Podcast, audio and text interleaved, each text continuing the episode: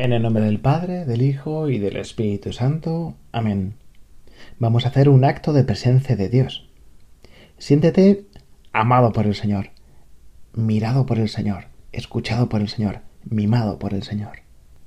Y hoy continuamos, pues nuestro ratito de oración, ya con la mirada en la JMJ, que no queda nada. Estamos ya con ganas, con ganas de fiesta, con ganas de ver al Papa, con ganas de aplaudir, de verle, de quererle, de escucharle de rezar junto a tantos miles de jóvenes, de sentirnos iglesia en camino. Y qué suerte poder juntarnos todos allí cerca del Papa. Qué maravilla, qué ganas. Y así aprovechamos y le pedimos al Señor, pues por el Papa, por sus intenciones, por sus luchas, por sus, no sé, por las cosas que le cuestan, que hace poco le operaron. Y también por todos los jóvenes que nos vamos a ver allí, por toda la gente que nos vamos a juntar de todas las partes del mundo es un motivo para dar gracias a Dios y para pedir que haya muchos jóvenes y muchos cristianos que se acerquen al Señor. También pediremos por los que no pueden ir, que no estarán allí, pero nos podrán seguir o podrán seguir lo que dice el Papa, pues desde las redes sociales, desde pues desde el canal de, de YouTube del Vaticano, desde las noticias, bueno, desde tantos lugares. Y mirad qué suerte que el Papa nos puede decir cosas y humanamente tiene poco sentido que nos juntemos tanta gente para ver a un señor mayor que cojea, que le falta un pulmón y que... Y sin embargo, nos vamos a juntar ahí un millón de jóvenes, dos millones. ¡Qué maravilla!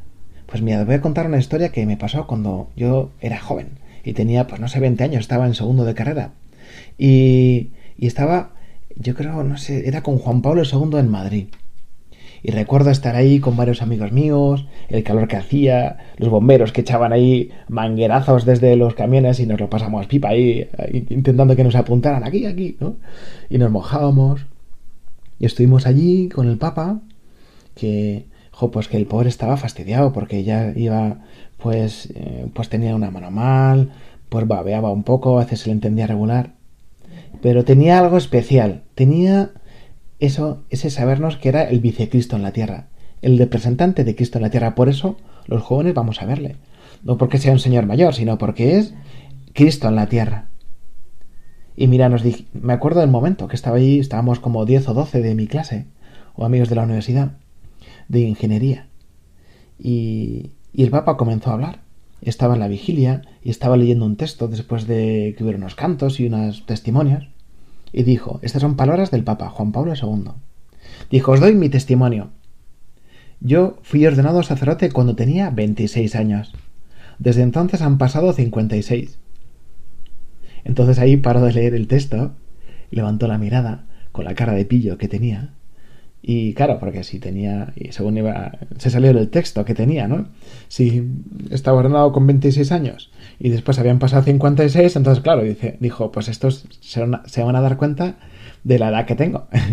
y entonces paró y dijo, entonces, ¿cuántos años tiene el papá? Y dijo, casi 83. Y añadió, un joven de 83 años. Y me acuerdo que entonces nos arrancó un aplauso. Claro, toda la gente que estábamos allí empezamos a aplaudir. ¡Wow! No sé, 5 o 10 minutos aplaudiendo, dame, este es, este es nuestro Papa, ¿no? ¿Cuántos años tiene el Papa? Casi 83, un joven de 83 años. Un joven de 83 años. Y es que es así. El amor hace que uno no, no envejezca.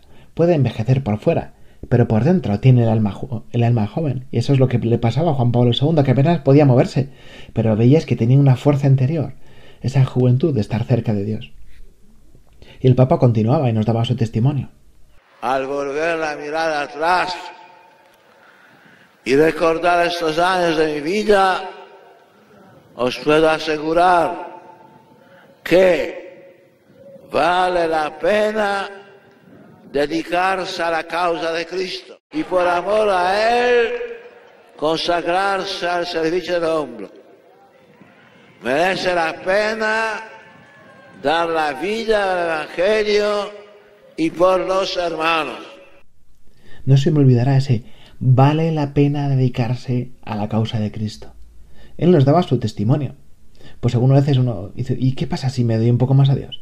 y si me entrego a Dios y si, jo, te lo dice el Papa, vale la pena. Porque es que el Señor no se deja ganar en generosidad y si tú le das uno, Él te da cien. Cien en la tierra y además después el cielo.